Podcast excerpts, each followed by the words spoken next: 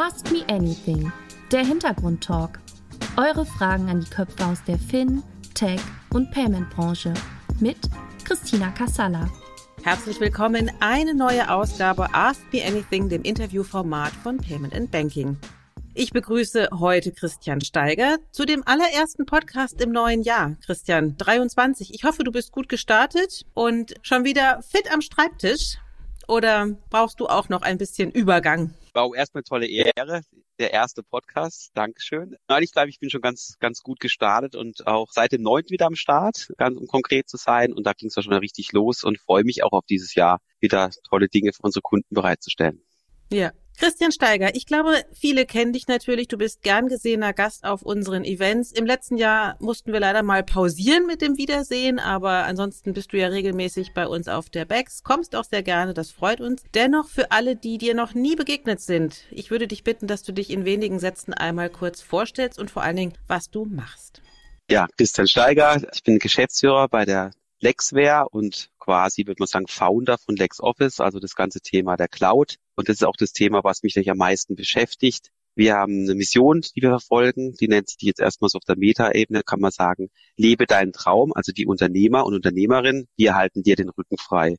Für das stehen wir hier täglich auch und ich vor allen Dingen auch. Und deswegen wollen wir das lästige Thema der Buchhaltung Web abstrahieren durch hohe Automatisierungsgrade. Das ist das, was uns treibt, wo wir hinwollen und immer mehr vielleicht in diese digitalen Berater zu rutschen. Das ist das ganze Thema, was uns treibt. Ich kann mich erinnern, das letzte Mal, dass wir ein Interview zusammengeführt haben, da ging es um das Thema, wie sexy ist Buchhaltung? Du hast das so erzählt, dass ich dachte, das ist mega sexy. Fand ich interessant, ja. Da hatte ich auch Feedback zu, wurde erstmal geschmunzelt arg, allein schon über den Titel, den er dann gewählt hat, kann Buchhaltung sexy sein, hat er gesagt, das weiß man nicht genau, aber ich glaube, wenn man sie nicht mehr machen muss, ist das schon zumindest eine hohe Convenience und die, glaube ich, lieben wir ja alle sehr menschlich. Genau. Christian, aber ich würde dich dennoch bitten, nochmal kurz zu erzählen, was du so für eine Schulausbildung hast, wo du wohnst und was du studiert hast.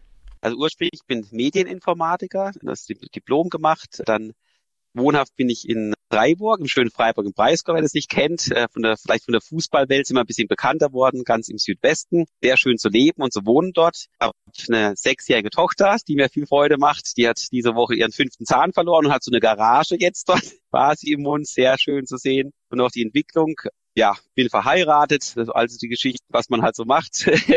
und freue mich auch hier aus Freiburg raus zu arbeiten. Ich finde, es hat eine wunderbare Stimmung hier. Ich fühle mich hier richtig, richtig wohl. Vieles ist ja in Berlin und alle Startups oder München und die in ne, Frankfurt und so weiter. Aber auch hier sieht man viele tolle Unternehmen, die es hier herausgeschafft haben, um einige zu nennen. Jobrad ist sicher vielen Begriff, Oxid und weitere. Also so viele Hidden Champions, macht Spaß, schöne Menschen hier zu arbeiten. Das macht mir viel, viel Freude, weil viele auch fragen, Mensch, so lange schon hier am Start. Ich bin nämlich seit jetzt schon zwölf Jahren hier, also zur Stunde Null Ex Office hier quasi gestartet.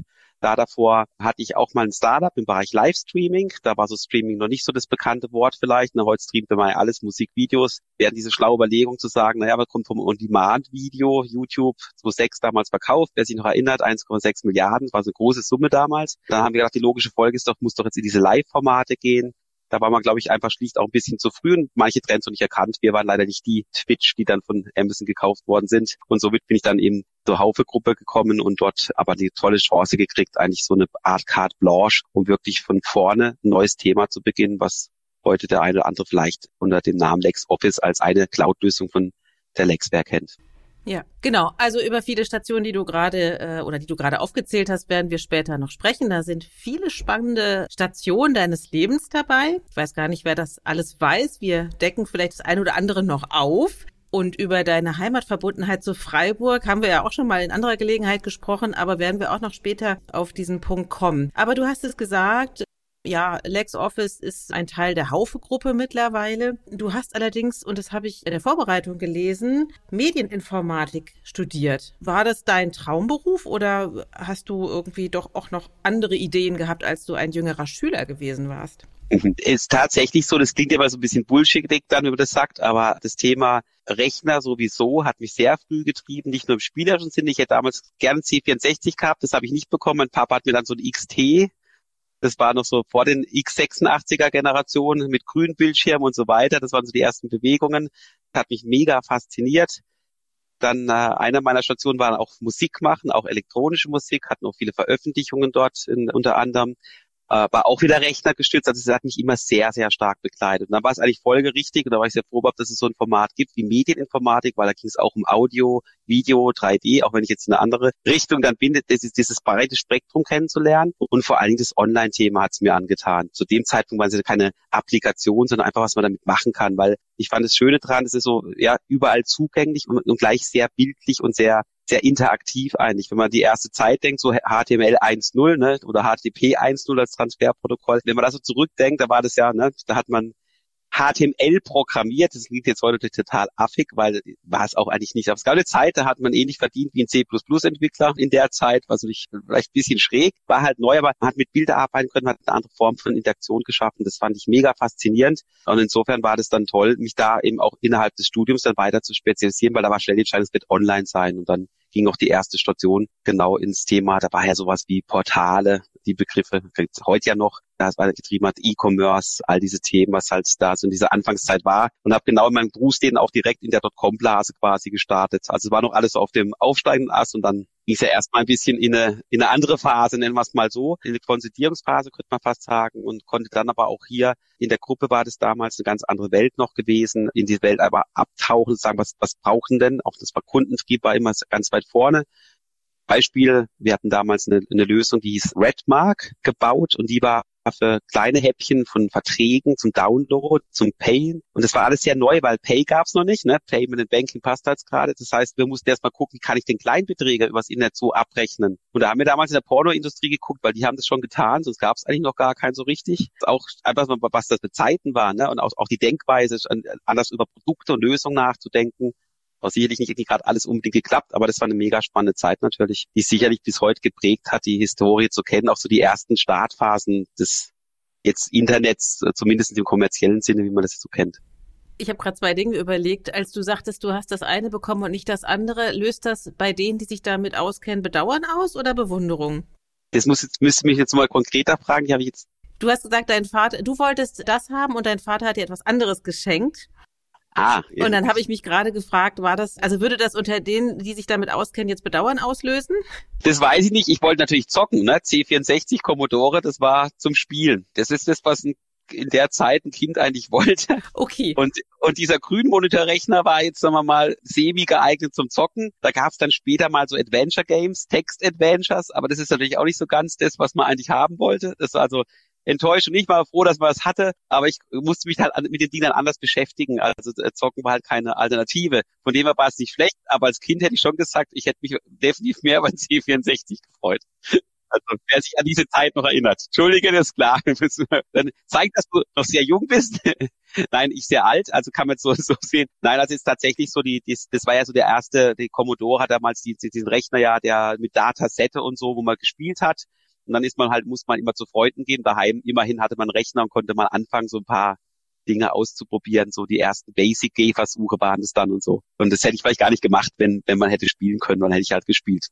Aber das ist süß, ne? Weil ganz viele ja von dieser ersten Zeit auch sowas, wenn sie darüber reden, sowas Nostalgisches bekommen. Das war noch Zeiten. Und dann musste man mit dem Rechner noch zum Freund und so. So alles so Dinge, die heute ja gar nicht mehr ja, gar nicht mehr gemacht werden. Aber alle, die sozusagen aus der ersten Phase kommen, sprechen da doch auch mit einer großen, ja, mit einer großen Liebe für die Vergangenheit drüber, ne? Ist so. Ich glaube, das ist diese, oder ich schätze mal, ich kann ja nicht bei anderen sprechen, aber ist, das ist diese Faszination, diese erste Faszination mit dieses fast schon jungfräulich herantastet, dann was, was einer so richtig kennt, wo das überhaupt mal hingeht. Das war ja alles, da war ja nichts vernetzt. Es gab ja später, das war auch viel später LAN-Partys, wo man sich zusammengestöpselt hat und so, wo irgendwelches Zeugs ausgetauscht würden, jenseits der Legalgrenze wahrscheinlich auch. Und auch gespielt wurde auch ganz viel, aber das ist ja heute überhaupt nicht mehr denkbar. Ich meine, heute haben wir ein, ein, ein, auch in der Selbstverständlichkeit alle einen, einen Rechner in, in, in, in der Hosentasche, der ja um Faktoren mehr Leistung bringt. Ne? Das war 8-Bit-Grafik und so. Aber ich glaube, das war diese erste Faszination, was da überhaupt möglich ist und die natürlich über mhm. für mich zumindest über Spiel eigentlich erstmal so rankam. Dann Listings abgetippt, sich ein Heftchen gekauft, ne, undenkbar. Und ich glaube, das war so das, deswegen guck mal sehr nostalgisch, weil es so ein gemeinsames Erlebnis war. Das hat man heute natürlich nicht mehr so stark. Das ist wie eine Generation wetten das. Alle hocken Samstag 2015 daheim, gucken's und dann wird am Montag im Schulhof drüber gesprochen. Wenn nicht dabei ist, ist halt nicht dabei. Das, so Formate gibt's ja heute gar nicht mehr in all den Streaming, on Demand, wie man will. Dieses gleiche. Und ich glaube, das war so eine Zeit von Heute wird man die halt Geeks nennen, die sich dafür begeistert haben. Ja. ja. Zockst du heute noch? Ich habe wieder ein bisschen angefangen, weil mich, weil ich immer, immer sage, ich möchte immer so ein bisschen verstehen und habe vor die Konsolenwelt, das habe ich für nicht gemacht, mich so reingeklinkt, um wieder zu sehen, was geht denn da eigentlich, weil man dann hört hunderte von Millionen Spielen wenn man sich nicht mit auseinandersetzt, ist das eine, so, eine, so eine Parallelwelt, die man ja gar nicht mitkriegt und auch nicht versteht, was passiert denn da da eigentlich und was passiert auch in den, in den neuen Interaktionsmöglichkeiten. Spiele sind ja immer extremst explorativ im Sinne auch, wie, wie navigiert wird, wie Elemente eingesetzt werden, wie eine Usability ist sozusagen. Das fasziniert mich, aber auch mal so, so wieder zu spielen, kam mal sehr spät jetzt ehrlich gesagt, wo ich dann wieder mal ein bisschen angefangen habe, aber nicht viel Zeit. Also mit glaube, da kann mir jeder beipflichten, der vielleicht auch Kinder hat und so. Dann ist diese Zeit, die das rare Gut, wo man hat, ist dann Zocken mir jetzt persönlich ein bisschen zu schade. Und wer viel spielt, weiß auch, zwei Stunden spielen ist halt nichts. Ne? Ein Film kann man gucken in zwei Stunden, aber zwei Stunden spielen ist so, brauchen wir nicht anfangen. Und das man stimmt, kommt fast ne? nicht zum Ende. Ja, ja. ja. es macht wach, ne? Aber ist was Schönes, auch, muss ich sagen, was beim, beim, beim ganzen Spielen ist, ist, da gibt's ja nicht so viele Formate, wo das auch klappt, auch im Sport nicht, ist, der Kopf ist frei weil der Kopf ist voll, voller Fokus, Besun, könnte man sagen, in diesem Spiel. Das heißt, man kann, nicht so, man kann eigentlich ganz gut abschalten. Mhm. Aber es danach, wieder, ob man danach befriedigt ist, wenn man fünf Stunden vor dem Ding saß, ist eine andere Frage. Aber es zumindestens ist der Kopf mal weg von anderen Themen. Das ist ja sonst nicht so einfach. Wenn man joggen geht, denkt man nach. Wenn man Fernsehen guckt, kann man nachdenken. Ne? Das ist so, da kann es durchaus mal ganz auch entspannend sein. Okay. Interessanter Punkt. Man kriegt beim Zocken die, den Kopf frei. An den Punkt bin ich nie gekommen. Weil ich finde ja am Ende, wenn man, also es ist ja genau das, was du halt sagst, ne? Also gut, ich bin überhaupt kein Zocker, null, gar nicht, ja. Und aber wenn ich es mal gemacht habe, und dann ist es ja genau dieser Effekt, man sitzt und sitzt und sitzt und ich werde davon nur aggressiv. Ja, so die Frage, was du gespielt hast. Hast du da Call of Duty gespielt? oder Das verrate ich nicht. Es gibt ja ganz verschiedene Formen von Spielen. Ne? Oftmals hat was mit zu tun, dass man irgendwelche da ja mehr oder weniger umbringt, aber es gibt ja auch so Sammelrätsel, die auch extrem von Grafik natürlich mittlerweile lesen. Das ist ja auch immer sehr faszinierend, immer noch. Da kommt diese ne, damals 8-Bit-Grafik aber auch faszinierend, wo man sieht, ja, die Wolke Mario Brothers ist dasselbe wie der Baum, nur eine andere Farbe. Habe ich erst geblickt, als ich es gelesen habe, ehrlich gesagt. Wir haben im Spiel gar nicht gemerkt und da war ja nicht so viel auf dem Bildschirm. Aber der, heute, was da so ermöglicht, wenn man eintauchen kann, ist, ist ja eine ganz andere gar nicht mehr vergleichbar. Also auch so, wenn man mal vielleicht sich die so eine VR-Brille aufsetzt, gibt ja auch so weite Spiele. Mhm. Das ist ja auch nochmal eine ganz, ganz, ganz andere immersive Welt, die dieser die ist ja unendlich weit, aber ich glaube, man kann sich da auch, muss immer ein bisschen aufpassen, verlieren. Und da merkt man auch, wenn man dann sagt, Mensch, die Kinder dürfen nicht so lange vorm Rechner sitzen oder irgendwie am Handy oder so, und dann merkt man, dass es sich ja selber nicht im Griff hat. Gerade beim Spielen merkt man ja. auch, wie kontrollfrei man ist. Ne? Gut, das merken wir auch alle wahrscheinlich mit unserem Handy, weil genau. wenn man mir das wegnimmt, wäre ja auch ganz hektisch, dann merkt man so den Suchtfaktor und merkt, das Ding hat alle im Griff und nicht umgekehrt. Kennt vielleicht der andere Leute, oute ich mich auch. Das äh, muss ich noch ein bisschen an mir arbeiten, dass das wieder in normalere Gefilde kommt. Naja, vor allen Dingen, ich merke das immer dann, vor allen Dingen auch, wenn ich es mal irgendwo hingelegt habe und es nicht sofort finde, dann so, was da auch alles so an, an persönlichen Dingen natürlich auch drauf ist. Es ist ja nicht nur, dass man mich damit anrufen kann und ich damit vielleicht eine WhatsApp schreiben kann, sondern es liegen ja so viele Sachen schon auf diesem kleinen Gerät, ja, dass man natürlich einfach, wenn es weg wäre, einfach hinterher echt Rennerei hat, um alles wieder zusammenzusammeln an Adressen, an Nummern, an Zugängen zu irgendwas, ja. Absolut, du hast bestimmt das meiste trotzdem der Cloud-Nummer gesichert, aber absolut. Ich glaube, wenn das Handy heute weggeht, ist es ja tragischer, wie wenn der Geldbeutel verloren geht, weil da ist ja nichts es mehr ist halt drin. halt irgendwie, es ist alles drauf. Man kann, Gott sei Dank kann man relativ viel natürlich spiegeln, also sprich nochmal so, das Backup wird einem ja sehr erleichtert. Das ist ja nicht wie früher, ne, in der, wenn man so über die Nostalgie zurückgeht, da hat man sich ja unendlich lang beschäftigt mit Installation, irgendwelche Rechner zusammenschrauben, wieder zu installieren, wieder zu installieren, weil er gar nichts gemacht, immer wieder das neu installiert und sich gefreut, wenn man irgendwie die Speicher optimiert hat mit irgendwelchen, die Auto-Exec Config Sys, wer der eine oder andere Hörer vielleicht kennen, da optimiert hat mit irgendwelchen Speicherprogrammen, solche Spielchen, da hat man sich ja endlos mit beschäftigt das ist ja alles noch in der Nutzungsgeschichte. Wenn heute der Rechner nicht geht, ödet mich das an und früher hätte ich Spaß gehabt, dann rumzudoktern. Das ist halt, das hat sich schon massiv geändert und auch die, ich glaube, die, die Usability dort noch diese, diese Fähigkeiten, das ist natürlich enorm. Das ist ja auch ein bisschen beklagenswert, weil viele heranwachsende Jugendliche natürlich total digital native sind, aber wenn es kaputt ist, wissen sie nicht, was zu tun ist, weil sie sich damit nicht so wie du, ne, Generation, die das von Anfang an begleitet hat, rumgespielt hat, rumgebastelt hat, programmiert hat, etc. etc. Du hast natürlich eine Ahnung von dem, was dahinter steckt, aber das wissen die alles gar nicht mehr, weil eben die Usability so super ist und quasi alles verfügbar ist. Ja. Ja, absolut. Es ist ja auch, finde ich was ganz was Schönes. Ne? Früher, also ich, ich an Anfangszeit meines Berufslebens denke, hat man ja gern so den Begriff des DAOs gehabt. Kennst du den auch? Den dümmst anzunehmenden User. Ja, klar. Und das ist ja was, wo, das habe ich echt noch beschäftigt. Wie arrogant ist eine Branche, die den Fehler beim Anwender sucht und nicht bei sich.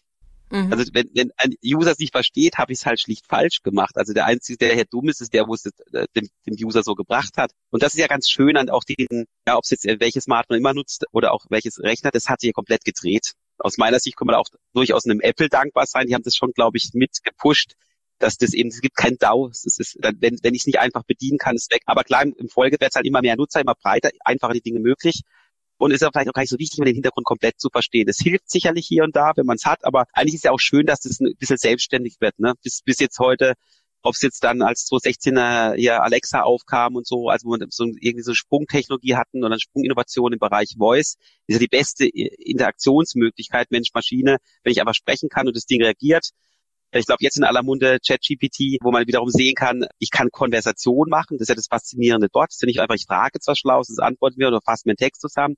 Ich kann dann ja immer weiter dicken. Ich kann ja wirklich ins Gespräch gehen und es wird Semantik erkannt, da sieht man ja, wo die Dinge hingehen. Mhm. Das Einzige, was immer ein bisschen, was, ich, was, was man vielleicht als gruselig bezeichnen kann aus meiner Sicht, ist, dass man natürlich eine gewisse Abhängigkeit rutscht. Nicht? Also ich meine, es bestimmt große Konzerne, was man da halt erhält und wie das gesteuert wird. Oder jetzt gerade diesen, da gibt es ja tausende von, von Gesprächen bei dem, gerade bei den neuen KI-Geschichten, dass das Zeug sich halt unglaublich plausibel anhört. Das, und ja. wenn Menschen, also ich zumindest mal, ist ja grundsätzlich eher ein bisschen faul. Das ist ganz typisch als Mensch. Und dann nimmt man es halt, weil es sich schön anhört und guckt, vielleicht sollte man nochmal gucken, ob es halt stimmt. Und ich, ich denke, wenn ich jetzt sage zwei plus zwei, ne, dann hoffe ich, alle hat eine vier im Kopf. Kann man nicht verhindern.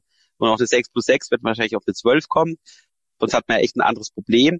Aber wenn man sagt 724 mal 912, dann fängt das Hirn erst gar nicht an zu rechnen. Das mache ich mit faul. Also nicht, also es ist so eine, mhm. das sind wir. Das ist jetzt gar nicht, ist auch nicht, ge, hat auch kein Gender-Thema dahinter. Das ist jetzt, da sind wir, glaube ich, recht gleich als Mensch einfach. Ja. Okay, Lernen ist ja auch die Buchhaltung. Darüber werden wir sicherlich auch nochmal später sprechen. Worauf ich noch hinaus wollte, ist, ich habe mal auf der Karte geguckt, um nochmal auf dein Studium zurückzukommen. Du hast studiert in Furtwangen. Jetzt habe ich mal bei Google Maps geguckt. Das ist überhaupt nicht weit weg von Freiburg. Du äh, bist ziemlich heimatverbunden, ne? Ja, super Frage. Wenn ich aufgefallen habe, ich mich selber irgendwo gefragt, ob ich da was falsch mache so gestruggelt im Leben. Er muss doch mal, keine Ahnung, die Weltgeschichte oder im Ausland gewesen sein und so weiter. Ja, es ist so. Ne? Ich habe das, also es ist länger her, ich das äh, vollkommen akzeptiert und finde es jetzt auch richtig gut, wie es ist. Ich, ich, die Optionen sind da, aber ich freue mich, mir macht es hier Spaß. Ich bin hier, ich bin tatsächlich verbunden. Und das sage ich als Positive. Ich war, früher war ich da echt eine Zeit mal unsicher. Man denkt, wie klingt denn das so nach dem Motto, der hängt da fest? Da kann man doch nicht sagen. Nein, ich, ich, ich fühle mich hier einfach wahnsinnig wohl. Also auch in der, in, in der Gegend. Mhm. Bist du im Schwarzwald groß geworden oder direkt in Freiburg? In Freiburg, also mit Schwarzwald direkt, da tue ich mich auch schwer, je nach Dialekt, das dann noch zu verstehen, was die sagen, äh, je, je, nachdem, wie tief man da reingeht. Mhm. Und Furtwangen lag jetzt aber da, ja, ja, definitiv da. Die, die gehen dann schon zur Sache. Das ist jetzt dann schwierig. Und Furtwangen in der Zeit, das ist auch noch spannend vielleicht, das, diesen Studiengang Medieninformatik war halt in Europa der erste in Furtwangen. Ach so, Furtwangen ist jetzt ja, ja mal gehabt. um Studienort. Ja, ja, das Studienort. Da hätte ich mich schon rausbewegt, dann, also das war der Drang, der war hoch. Also da in diese Richtung zu gehen, war extrem hoch. Und die, die das Furtwangen, wer das kennt, ist jetzt nicht unbedingt das schönste Ort der Welt. Tut mir leid, das jetzt offen so zu sagen, auch für die Furtwängler. Und auch als Studienplatz jetzt vielleicht nicht der aller, sagen wir mal, imposanteste. Aber sind doch sehr kreativ dadurch in neuen Formaten entwickeln, weil die müssen ja was anderes bringen, wie die können ja nicht punkten mit hier kommen die schöne Stadt, kommen nach Berlin, Hello World und hier pulsiert und so und so weiter, so einen ehrlichen Gang und das verbindet auch ein bisschen, wenn man so Ex-Kommilitonen trifft, so wenn man sagt Furtbank, dann weiß ja jeder, was der andere durchgemacht hat sozusagen und erlebt hat, dann ist es eigentlich immer ganz nett zu sehen, wo auch die Leute dann hin verschlagen hat. Wie, wie sieht denn Studienleben in Furtwangen aus? Also keine Kneipe und eigentlich nur Campus oder schon schon eher. Da gibt's schon Kneipen, das ist schon, ich, ich glaube jetzt ein bisschen besser, aber in der Zeit überschaubar. Also wenn man wirklich feiern wollte, ist man dann eher wieder Basel, Freiburg und Co. Also drumherum äh, irgendwie was gemacht, aber jetzt in Furtwang selber würde ich sagen, ist es eher Klar, Studentenleben gibt es natürlich auch, aber es ist halt sehr, ja, auch hier beruflich bedingt durch die Studiengänge, die dort angeboten werden, sehr männerlastig mhm. gewesen. Ich weiß, da kann ich jetzt gar nicht sagen, wie das, wie das heute ist, aber es sind ja sehr viel technische Berufe, ne? Mhm. Von äh, Elektrotechnik bis eben Informatik, ja, alles in, in, in diesen Bereichen eigentlich, aber sehr technisch. Mhm. Und da entsprechend auch entsprechend halt, ja. Und das heißt, entsprechend, es klingt aber so klischeehaft, aber es ist ja, also so habe ich es ja auch erlebt, es waren halt ein, ein Wahnsinns-Männeranteil dort. Und mhm. dann hat man sich halt, äh, viele haben da gespielt und in Solar-Dinger und so Sachen gemacht, so ein bisschen geekig alles. Oder man ist halt eben dann wieder, das ist der Vorteil, soweit ist dann wieder weg in irgendwelche Städte gefahren zum, zum Feiern. Ja, okay. Aber du bist nicht nur heimatverbunden, sondern auch deinem Arbeitgeber schon wahnsinnig lange treu. Du scheinst ein sehr treuer Mensch zu sein. Jetzt würde so sagst, merke ich auch, das muss man jetzt echt mal sagen, gell? ja, solange ich Spaß habe und, und vor, vor, vor, vor Gestaltungsraum habe, fühle ich mich eigentlich immer wohl.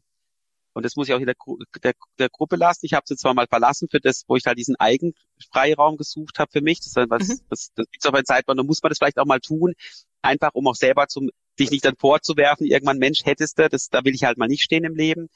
Und hier in der Gruppe ist der Vorteil, auch bei Lexware auch in, in meiner Rolle, dass ich enorme Gestaltungsmöglichkeiten habe. Also das ist mir das, das Allerwichtigste, dass ich das, äh, möglichst hohen Grad an Freiheit habe. So war das damals auch beim Start wieder hier. Ich hatte es vor kurz gesagt mit der Carte Blanche. Wir haben uns so nach der Blue Ocean Theorie da, so haben wir unsere Abteilung auch genannt. Also die hieß Blue Ocean, so wie das im Markttheorem. Da gibt's diesen blauen, den Blue Ocean, den blauen Ozean, das Unbekannte, Wettbewerb ausweichen, Neukunden versus der rote Ozean, wo man ja, im Wettbewerb ist blutig sozusagen, alles wird so ein bisschen gleich, die Funktionen sind gleich und so weiter. Das war jetzt nicht so meins eben, da habe ich eigentlich auch nie bewegt. Das braucht man aber, ganz wichtig, nicht negativ zu sehen. Ne? Ohne Red Ocean wird es auch kein Blue geben, weil da wird Geld verdient. Aber jetzt genauso was zu gestalten und auch die Möglichkeit zu haben, zu entscheiden, wie wir Organisationsformen leben, wie wir äh, über agile Entwicklung nachdenken, wie wir uns da eigenentwickeln, äh, ist eigentlich bis heute so. Also zumindestens in Dex wäre auch unterschiedlich. Ne? Die On-Prem-Lösungen werden ein bisschen anders gebaut, auch mit anderem anderem Organisationssetting. LexOffice ist, ist halt extremst agil getrieben mit einer hohen Selbstverantwortung. Das bitte nicht im Bullshit-Bingo. Ich weiß, man kann, die darf all die Wörter fast nicht mehr nehmen, weil die so, immer wieder so, so und so gedreht werden. Wir sind jetzt über 200 Leute und wir haben keine einzige Hierarchie da drin. Also gibt es einen Geschäftsführer und dann der Rest ist ohne Hierarchie. Ich glaube, das ist die Chance gewesen, weil wir von Anfang an so gestartet sind, das auch zu scalen haben natürlich auch Themen, aber das ist eine tolle Sache. Und das, diese Möglichkeiten zu haben, das macht mega Spaß. Und wie ich finde, jetzt, also jetzt gerade zum Beispiel, ist es immer noch so, dann denke ich, auch in zwölf Jahre jetzt schon wieder. Es macht da wahnsinnig Spaß, weil wir haben halt so eine mega geile Kundenbase. Also die Kunden, die Kundinnen und Kunden, die wir bedienen, diese Kleinst- und Kleinunternehmen, das ist einfach eine, ja, die muss man lieben, weil das sind die, die, die, die, die, die sind per se agil. Weil die, da geht's um Existenz, da geht's um Leidenschaft, weil das, was die tun, haben die sich selber ausgesucht. Das sind einfach wahnsinns tolle Zielgruppe und denen zu helfen, den Rücken frei zu halten mit was, was ja kein Schwein machen will, keiner Bock Buch, Buchhaltung zu machen oder so. Rechnung schreiben ist schon eher wahrscheinlich, weil dann sieht man ja, was man auch verdient hat für die Leistung, die man erbracht hat. Aber und, äh, und da zu unterstützen und gerade in diesen Zeiten jetzt gerade, das, das motiviert uns halt enorm. Mhm. Weil es ja auch wirklich das Rückgrat ist. Ich sage das oft, weil das, die, man muss immer die Zahlen zu Gemüte führen. Ne? 4,5 Millionen so brutto sind es, also von Freelancing bis hin zu zu klein, Kleinunternehmen, so bis 50 Mitarbeiter. Und die repräsentieren halt ungefähr 12,5 Millionen sozialversicherungspflichtige Arbeitnehmer, Arbeitnehmerinnen. Und wenn man das wieder ins Verhältnis setzt, hier auf die Azur, das ist ein Drittel und Viertel der Workforce in Deutschland. Mhm. Und das ist dieses so, so oft genannte Rückgrat. Es ist nicht der, nur dieser Mittelstand, der eher ein bisschen höher, je nachdem, wie man es definieren will. Und diese Vielfältigkeit auch dort wieder, die münzt sich auch in dem Produkt und der Denke und dem, es ist ja, da, da kann es ja gar nicht langweilig werden, weil auch wenn man auch sagt, der Handwerker, den gibt's nicht. Es gibt die Branche Handwerk, darunter ist es völlig unterschiedlich.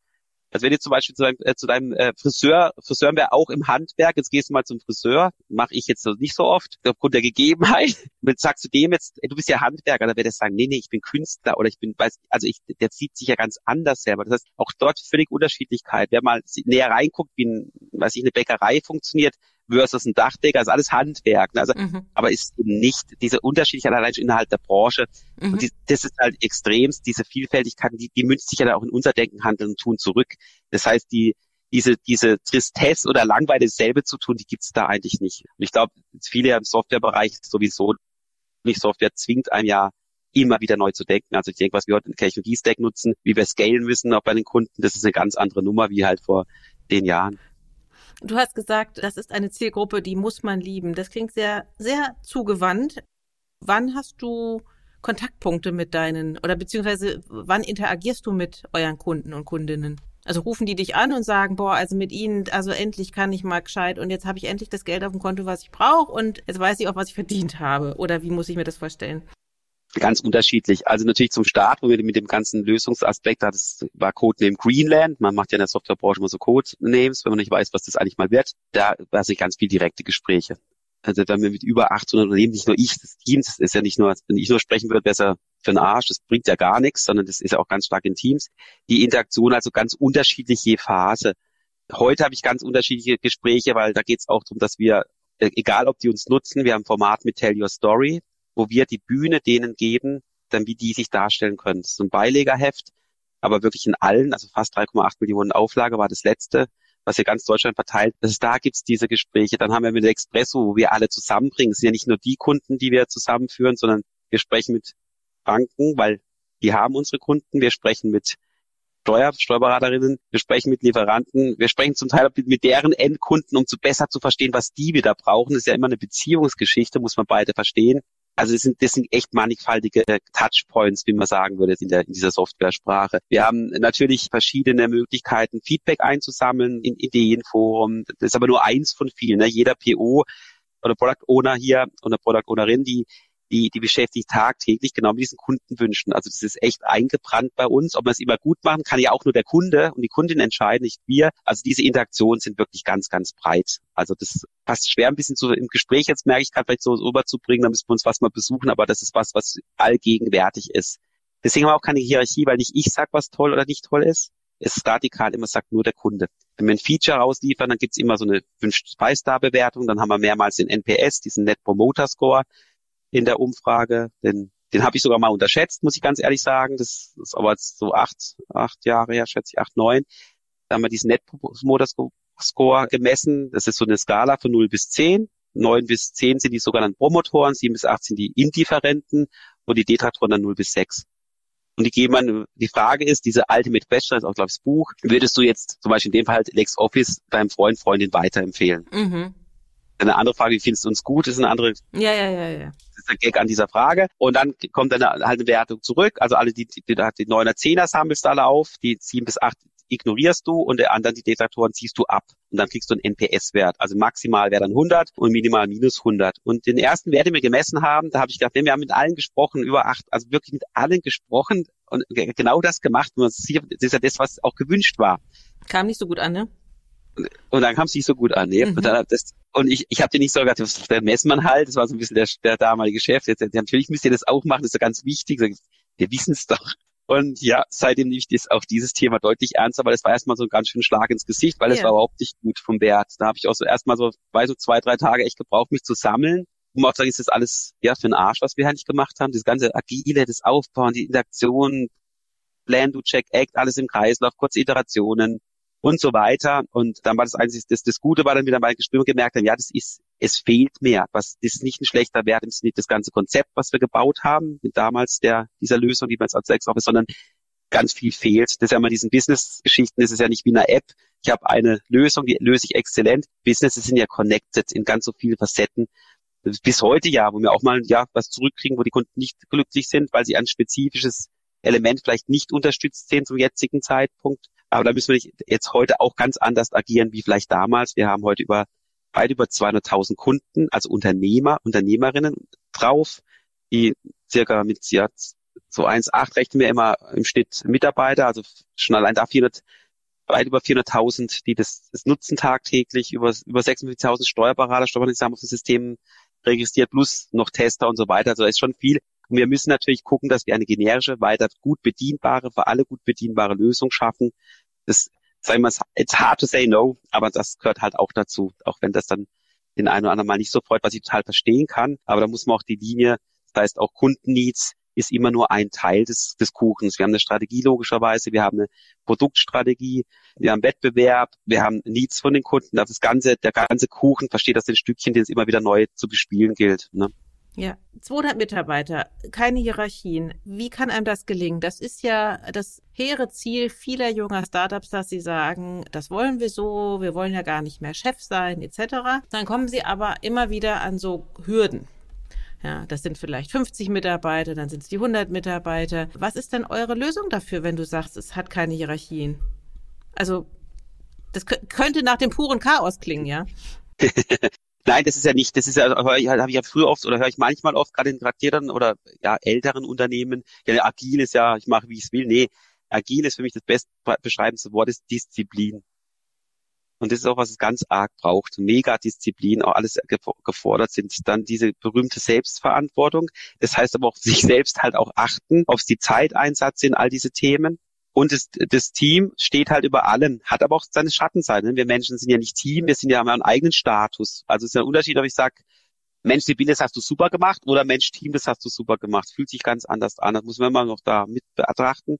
Was wir haben, wir haben so ein paar Core-Regeln, das kann man schon sagen. Also im Framework-Set setzt man ganz klassisch auf Scrum, sehr, sehr lehrbuchartig auch, also sehr diszipliniert.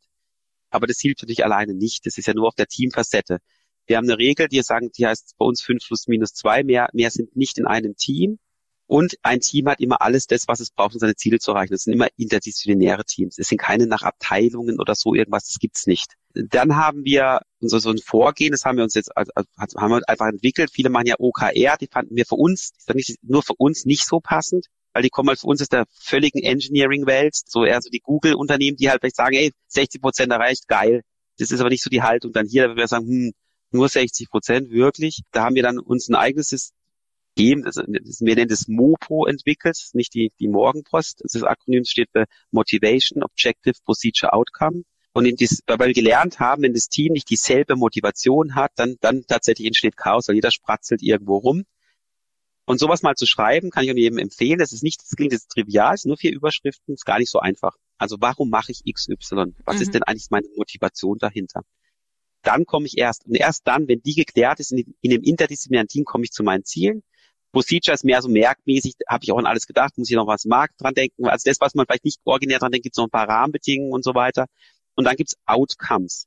Und da wäre man ein bisschen wissenschaftlich, also wird ihm gesagt, wir unterscheiden ganz stark zwischen Output und Outcomes. Output ist von uns, keine Ahnung, ich habe eine neue Datenbank an den Start gebracht oder irgendwas da rumskaliert ein Outcome ist, es muss beim Kunden spürbar sein. Also in dem Beispiel könnte sein, wenn es jetzt wirklich die Applikation spürbar besser ist, also nicht einen technischen Messwert, den kein Mensch merkt, das muss immer was beim Kunden sein. Und zu jedem Objective gibt es immer ein korrespondierendes Outcome beim Kunden da sind wir auch sehr, sehr streng zu uns. Das ist für uns eine Regel, das ist Disziplin. Und das geht immer in diesen uralten, den finde ich immer noch schön, Plan to Check Act, Deming-Kreis, 1950. Viele nennen dann Inspect, Adapt, Build, Measure, Learn, all diese Themen, das modernere Sprache. Aber wir kennen, die Regeln kennen wir alle schon ganz, ganz lange.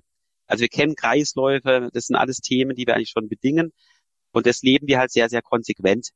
Und dann haben wir so ein, jetzt, du hast einen schönen Zahlen angesprochen, ja. Das 100 ist tatsächlich so eine Magic Number, da, da, da bricht's dann schnell, weil mh, hm, es ist gar nicht so einfach, da noch dieselbe Organisation zu führen.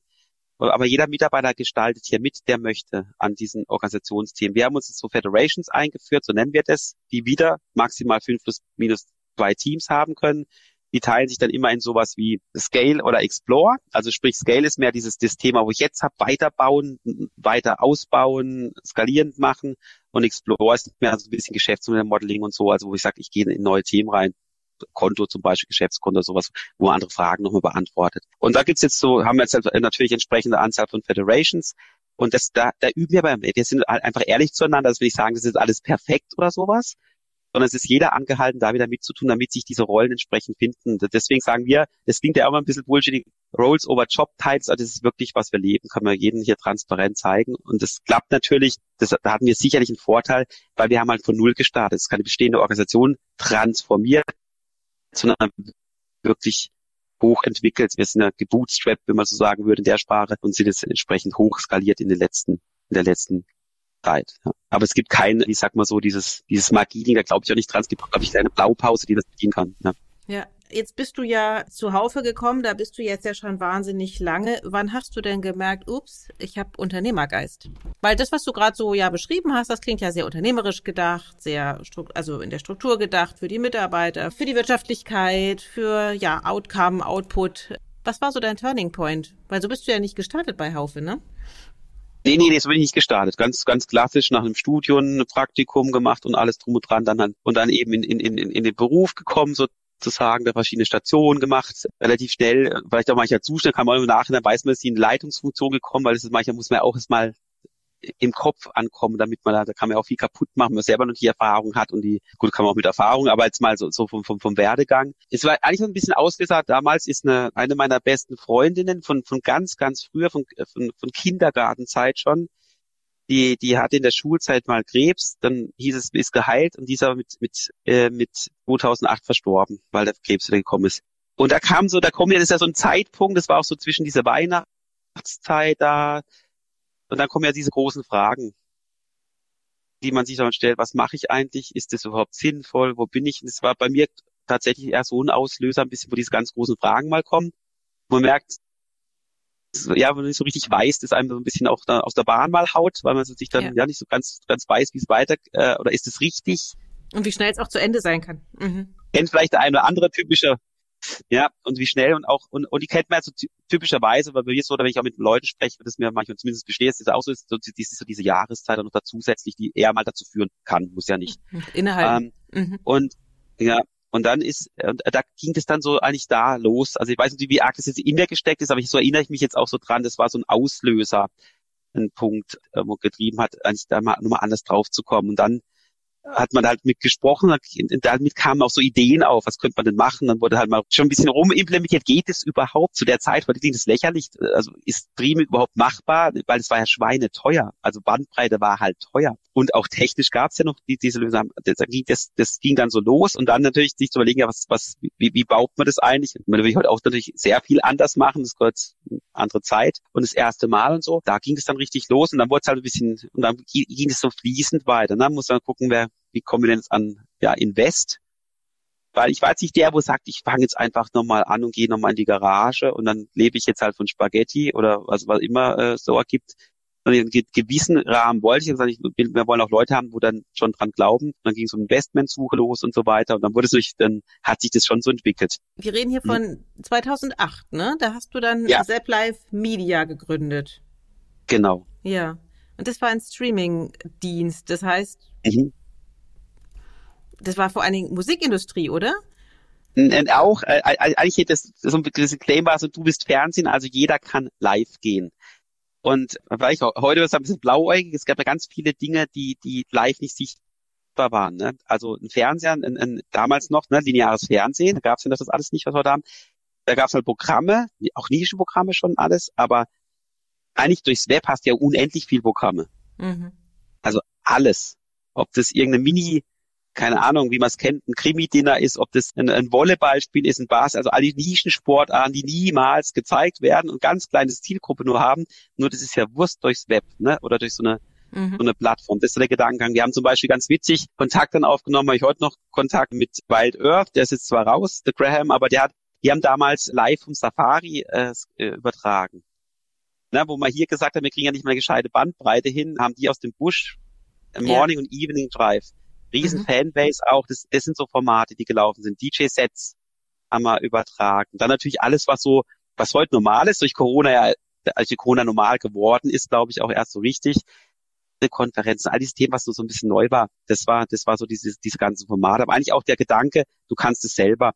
Dann hat man auch schnell gelernt, das, das Hauptthema ist gar nicht die Bildübertragung, Problem ist immer Ton, mhm. noch heute wahrscheinlich. Ne? Das sind alles so Dinge, die man, man hat ja auch viel gelernt auf der Reise. Vieles haben wir auch übertragen, damals die Website zum Beispiel auf der CeBIT mit Lobo und die da alle damals so da, da am Start waren und jeder hat auch eine Twitter-Wall hat, haben wir gesagt, ja, ohne, ohne Livestream macht das ja gar keinen Sinn, sieht ja keiner, außer die, die, die drei, die da sitzen. Und das sind so Formate, die eigentlich, ja, von der Entwicklung her danach schreien. Das war auch spannend, man muss mal aufpassen, das haben wir auch gelernt, heute würde ich sagen, ja, ein bisschen blauig der Kerle, das war vielleicht auch die richtige Zeit, sonst hätte man es gar nicht getraut, gehört ja ein bisschen dazu, dass auch gerade im Sportbereich vieles zwar nicht übertragen wird, aber die Rechte sind halt alle komplett vergeben. Das heißt, einfach nicht übertragen, Punkt. Interessiert auch keinen Rechteinhaber, guckt halt, ne, bis dritte Liga Fußball, so keine Ahnung, so wir jetzt auch nicht mehr aus, aber da, da war das ganz klar, kannst du gar nicht einfach so ohne weiteres machen. Also erstmal mhm. gucken, welche, welche, welche Formen gibt es überhaupt, die so möglich sind. Überhaupt im rechten Thema gab nicht, da musste, hast du viel mit zu tun gehabt, dass gerade so die, gerade, also Fußball ein großes Thema, weil viele haben durch so das Pay-TV dann wiederum gestreamt.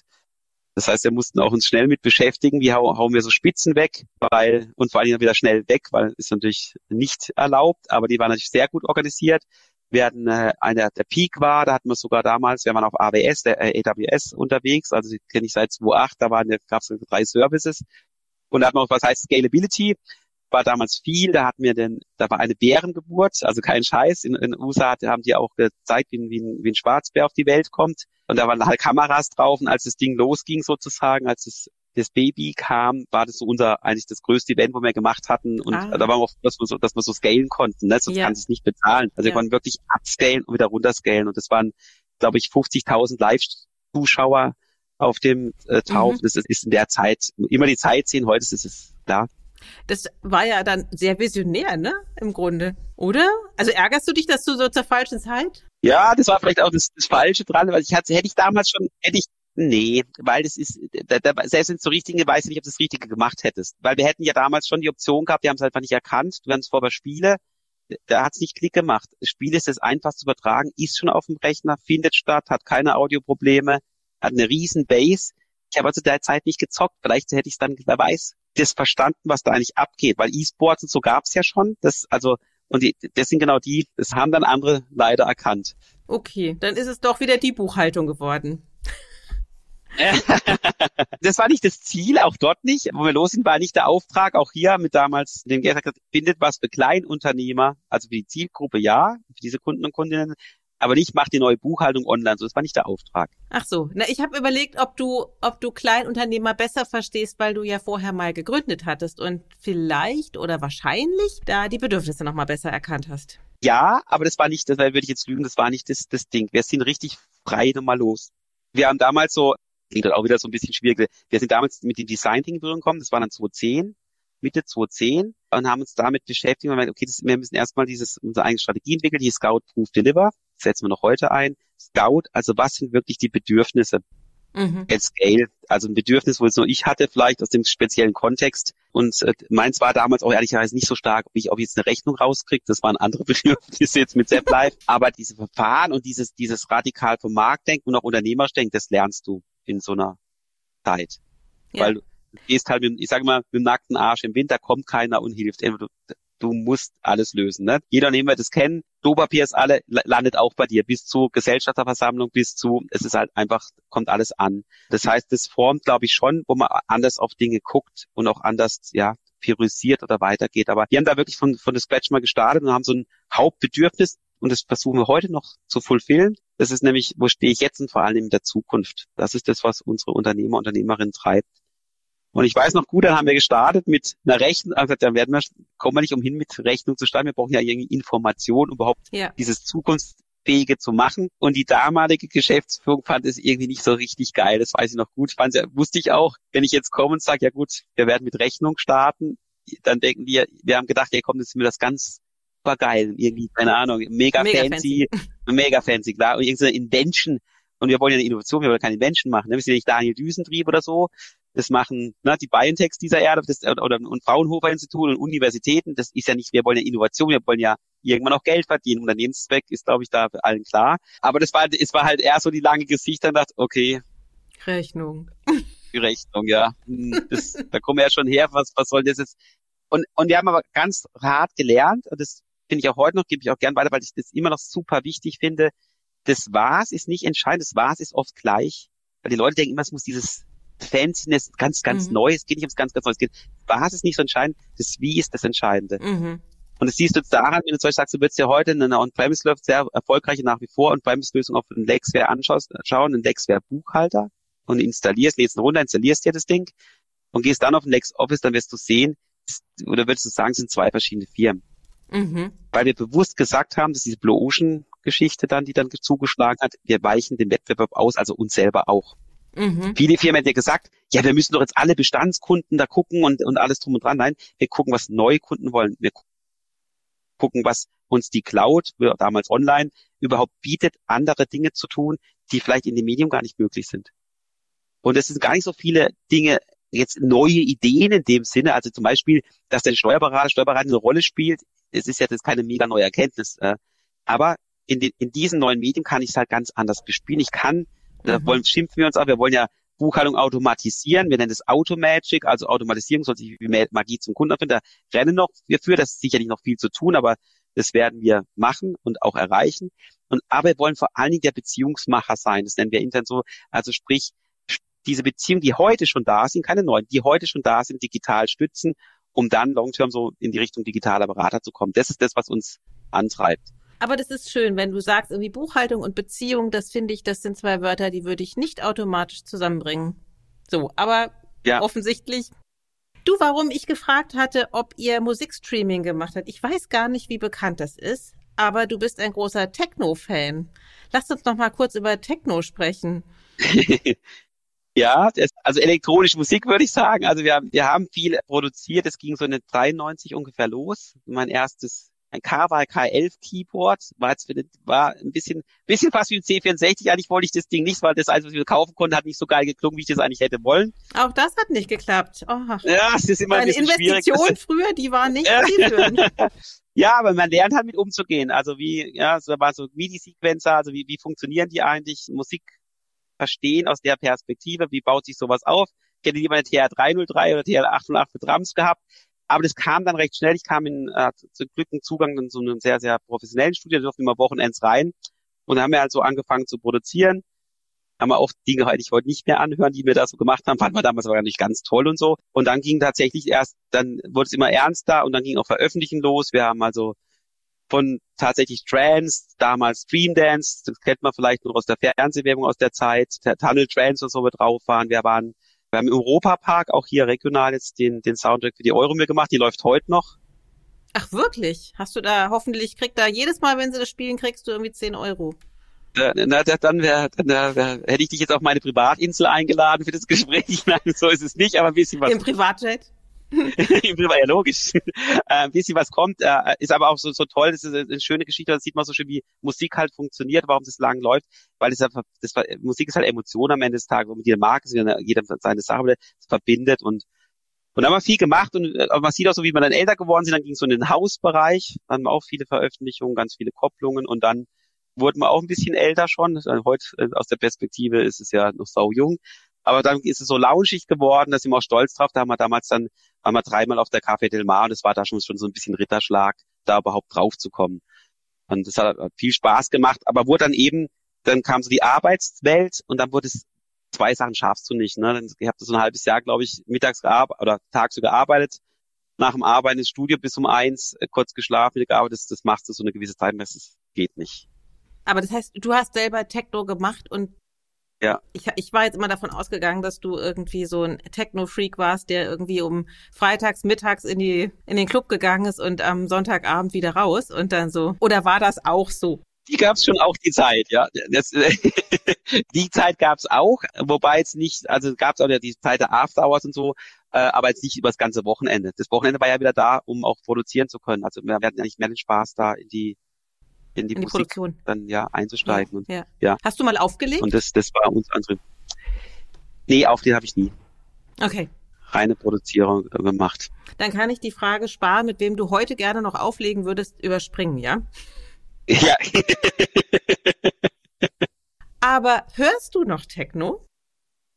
Nee, es ist viel breiter geworden. Also die das früher war ich sehr, sehr extrem elektronisch, habe ich fast nichts anderes gehört. Also so, also kleiner Bub natürlich, dann hast du so, das war die Zeit YouTube, Cure, und dann ist es so Metal, dann hat man so Specs gelesen, coole Mike. Halt, das bitte das, nicht so ab hier YouTube und so, ja, bitte, bitte. Nein, nein, das war, das war die du Zeit. Du sagst das so despektierlich. Das, ja, weil dann gab es dieser Bruch für mich, dann habe ich, war ich so straight, da gab es nur noch Elektro halt, ne?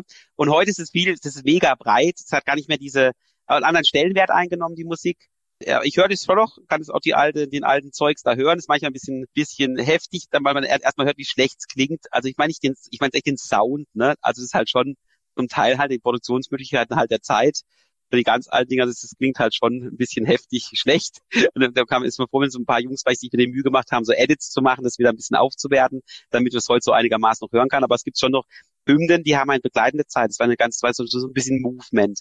Also da gibt's schon so ein paar Hymnen und hier war ja auch, hier war auch eine große Szene, ne? In, in, in, rund Frankfurt war ja damals Hotspot, nicht Berlin, es kam dann. Mhm. Aber auch hier Blended E, war Basel war ganz viel. Auch, auch hier in der Region gab es einen große, äh, großen Club Oktan. Da sind wir äh, heute noch sehr gut mit dem, dem damals Local DJ, der besucht uns immer so in die Weihnachten, kommt der, der wohnt jetzt in Berlin. Und machen immer ein Revival, das ist immer ganz nett. Dann hat man jetzt, sind wir halt alle ja, um die 50, aber es ist ja dunkel mit, mit Stroboskop, dann sieht man nicht so ganz genau, was da eigentlich heute noch feiert.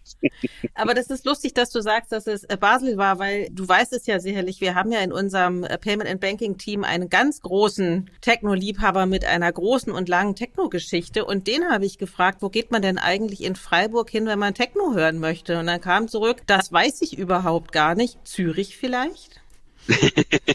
Also ich denke, das, das ganze Club-Thema hat ja ein bisschen abgenommen. Ne? Die Leute haben echt angefangen, die gehen ja eher auf private Sachen oder so Festivals. Mhm. Gibt es auch ein relativ großes hier, die Sea of Love oder so. Nur drei Tage da, äh, also glaube ich 30, 40.000, die dann also schon richtig amtliches Line-Up haben, auch in der National. Und dann gibt's so kleinere Clubs noch, die nach wie vor bestehen, trifft das und so, wo, wo schon viel Elektro läuft. Aber ich glaube, insgesamt so Club ist er zumindest hier in der Region eher ein bisschen zurückgegangen, weil also im Vergleich zu der Zeit, wo ich so unterwegs war, was das Thema angeht, da war gab's auch, auch für so eine Kleinstadt wie Freiburg extrem viele Clubs. Wirklich? Und das ist jetzt ja extrem viele. Durch die Studierenden dort in Freiburg oder? Ja, ich kann es ja gar nicht sagen, warum es gibt ja immer noch die Studierenden. Wir haben ja fast 24.000 Studenten, Studentinnen hier. Also das, ist, das sind ja 10 Prozent der Gesamtbevölkerung. Also es ist mhm. schon richtig viel.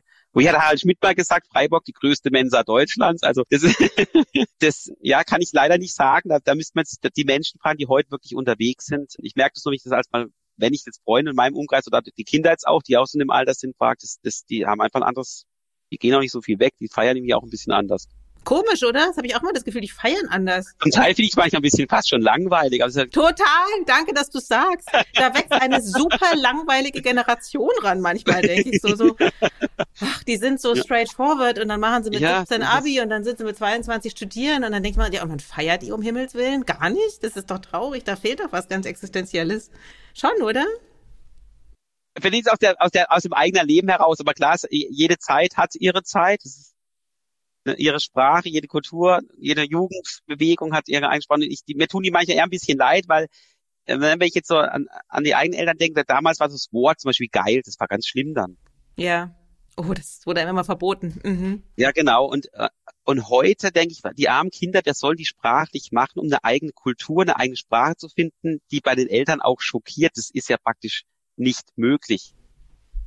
Gar nicht. Vor allem, weil die Eltern immer noch so sprechen. Mhm. Genau, genau. Und, und auch, oder auch Klamotten oder auch Musik, ja. Du hast dasselbe, die Mutter oder Vater ist ja ätzend. Also ist ja ganz schlimm. Und ich glaube, das sind so Themen, die, das, also ich weiß nicht, ob das so ist, aber so, so, so, so wirkt es auf mich immer, wenn ich als auf Freunde gucke, die ein bisschen älter waren, die Annie und unsere Tochter, die ist sechs, aber ganz viel, ich bin ja erst, erst ein bisschen später Papa geworden und ganz viele jetzt, wo die schon älter sind, das ist halt, da merkt man, das ist ganz schwer, also dass ich da noch seinen eigenen Raum zu finden. Dann sind sie auch noch alle tätowiert, also die Eltern und nicht mehr, nicht mal das geht mehr, also man kann nicht mehr über ein Piercing erschrecken oder so.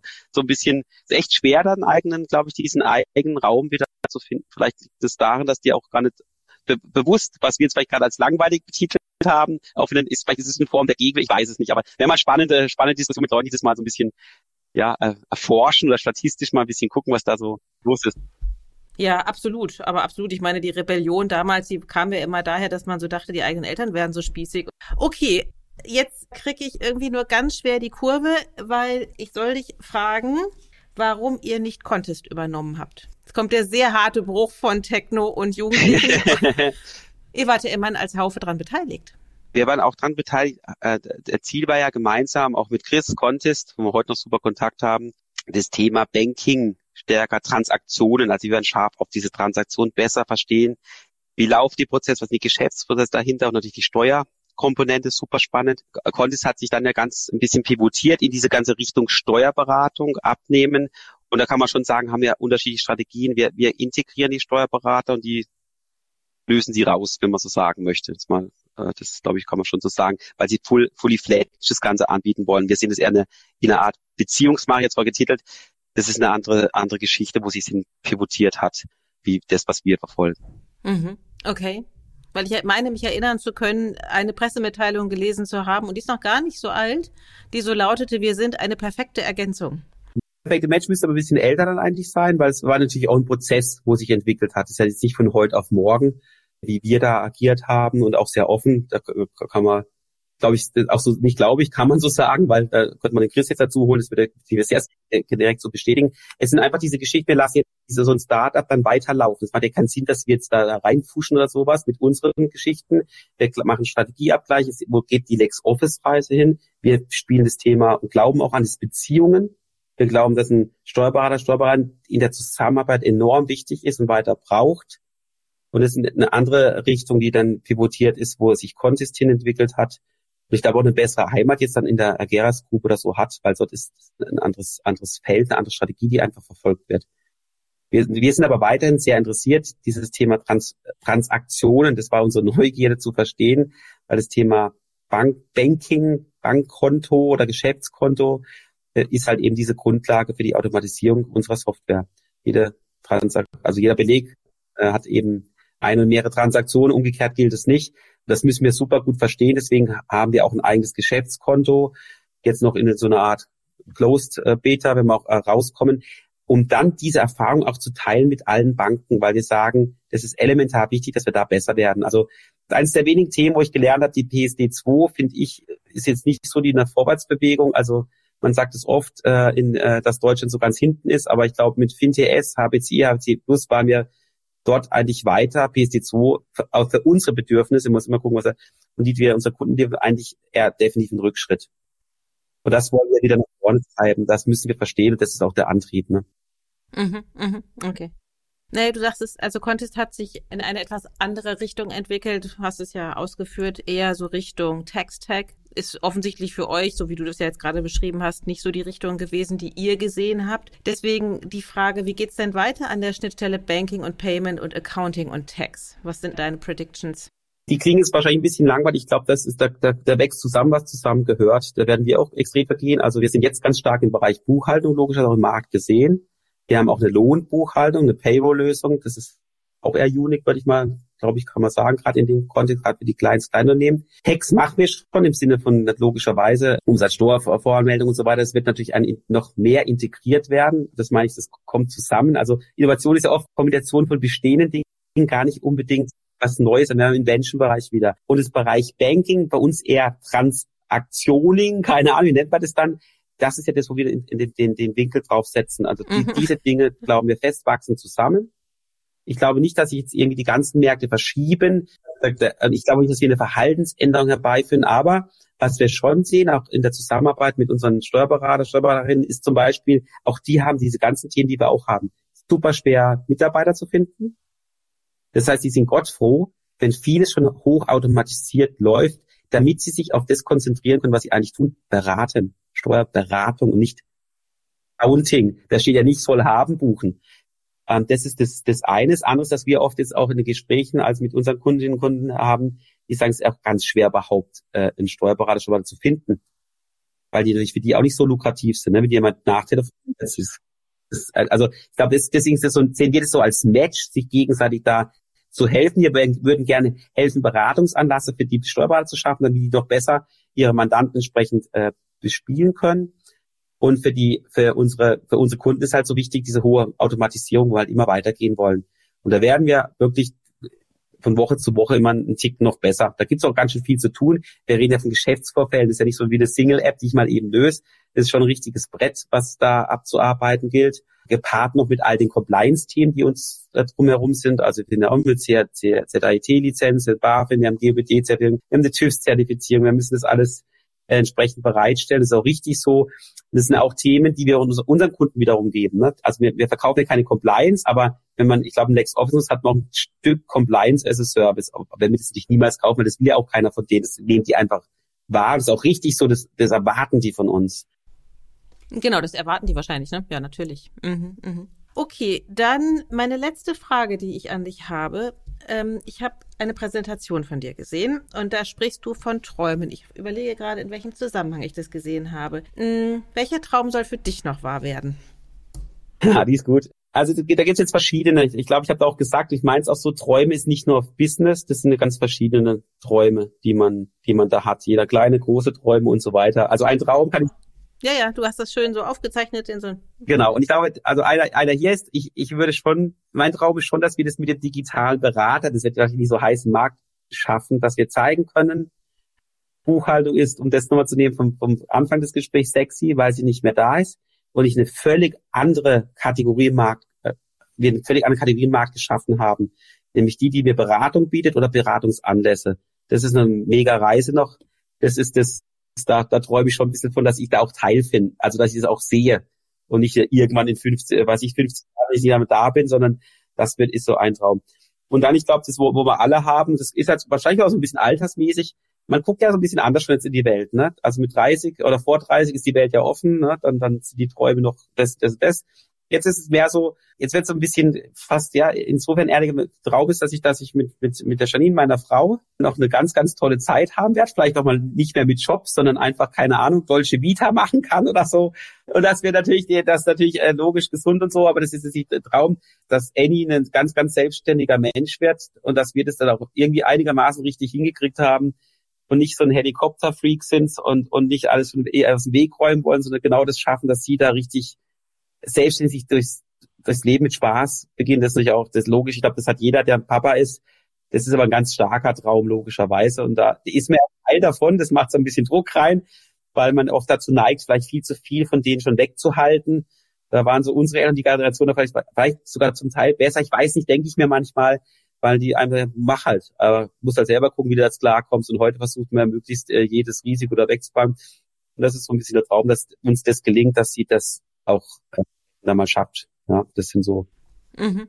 Ja, ist ein schöner Traum. Und vielleicht wird er ja auch wahr. Und äh, das ist ja natürlich auch das Ziel aller Eltern, dass sie ihre Kinder in die, die Selbstständigkeit entlassen können. Dass sie einfach ja verantwortungs verantwortungsvolle Menschen werden. Aber gibt's noch mal irgendwas, wo du sagst, also pff, Weltreise ist für mich ein Traum oder ich würde gerne nochmal Chinesisch lernen oder Steppen, keine Ahnung. Also, oder ich möchte doch nochmal die große, den großen Techno-Sampler rausbringen. Nee, das sind, das sind auch Dinge, die waren, die hatten ihre Zeit. Also ich muss jetzt nicht nochmal, also ich bin glaube ich nicht der, wo jetzt, sag mal, die Marshall-Kopfhörer aufzieht, der Ducati fährt und der Harley Davidson durch nochmal durch muss, weil ich doch nochmal 20 gern wäre. Äh, wäre ich vielleicht gerne, aber das ist nicht, das ist, das bin ich nicht vom Typus. Da, da lasse ich mich so ein bisschen treiben. Ich glaube, das sind, das, das ist nicht so ein konkreter Traum. Ich, hoffe, dass ich weiterhin wach bleibe. Ich hoffe, dass ich weiterhin, das war so lange bei Haufjahr, weil ich Spaß dran habe, weil ich immer wieder lerne. Ich muss ihren neuen auseinandersetzen. Es ist eben nichts, was irgendwie Fließband ist. Das, was ich heute mache, hat nichts mit dem zu tun, wie das vor zwölf Jahren, auch wenn das Produkt das nach außen vielleicht so spielt. Aber alles andere hat sich vollkommen geändert. Dass wir das, das, das, das würde ich, will ich mir eigentlich viel mehr erhalten, als was ganz Spezifisches da festzulegen. Wenn ich das schaffe, wäre ich happy. Oder wenn ich so auf die Generation ist, gucke, die nochmal deutlich älter ist, dann bemerke ich sowas da, das macht mir ein bisschen Angst. Das ist so, dass, da, da hoffe ich, dass ich nicht so werde im Alter, aber ne, mal gucken. Und zwar, dass diese, die kommen in so einen Richtermodus. Die haben so, die sind so übererfahren und entscheiden, was richtig falsch ist.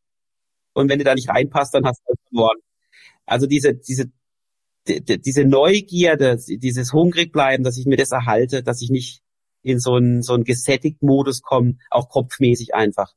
Oder in, auf, aufgrund von Erfahrung, wie gesehen, mhm. meine ich weiß jetzt genau, was da genau stimmt und die Neugierde an was. Ich hab's schon immer gesagt. Genau. Das, aber wenn man so um sich rumguckt, dann ist ja die Wahrscheinlichkeit nicht so hoch, dass es nicht so ist, weil ganz viele bewegen sich. Und wir sind ja alles recht normale Menschen, glaube ich. Keiner Deswegen, das, das ist schon auch ein bisschen Traum, weil das da war immer schon ein bisschen Angst und ich glaube, das passiert ja schleichend. Äh, mal gucken. Zumindest noch sehe ich es, mal gucken. Also nur auf dem Papier alt werden und nicht im Kopf also halt jung, jung bleiben in dem Sinne, also, also diese Hungrigkeit, sich nicht, nicht, nicht, nicht erhaben fühlen und, und so, so, so drüber stehen, sondern immer, immer diese Perspektive, also auch das, das Unbekannte weiterhin als Neugierde empfinden. Oder vielleicht was, was einem, wo man total bescheuert findet, wenn es einfach sagt, im Kopf, das ist ja eine Kopfsache zu drehen in, in Neugierde, nicht was für ein Idiot, sondern kann ja trotzdem rauskommen später, aber erstmal zu sagen, erstmal schalte ich in den Neugierdmodus. Und das, das ist was, glaube ich, wo man alle, alle dran, dran knasp knaspern, knuspern, äh, wenn man ein bisschen ja in die, in die Jahre kommt. okay. Da sind wir noch lange nicht. Nein, nein, doch, es ist, es ist ja, du hast ja von, ne, wir haben jetzt über eine weitere, äh, über andere Perspektive gerade gesprochen. Da sind wir, glaube ich, jetzt echt noch nicht, nein. Da. Nein, nein, nein, nein, nein. Wie, wie, was hattest du gesagt, du wirst immer, was hattest du gesagt eingangs? Nee, ach, das war's gar nicht du. Jemand sagte mir, er wird immer 39 und äh, vielleicht ist das auch ein schönes Lebensmotto. Ich bleibe immer 39 oder so nicht mehr ganz blutjung, aber eben auch noch wendig und offen für vieles. Ja, ich glaube, die Offenheit ist das, das ist das, das klingt immer so klischeehaft, aber es ist, glaube ich, mega schwer, sich die, die zu erhalten, immer, ja, die zuzulassen, die, die, das, das ist, glaube ich, das ist ganz, ganz schön, ganz schönes hartes Brot. Aber wie immer, ich habe es ja mal gesagt im Gespräch, wir Menschen sind da lieben Convenience.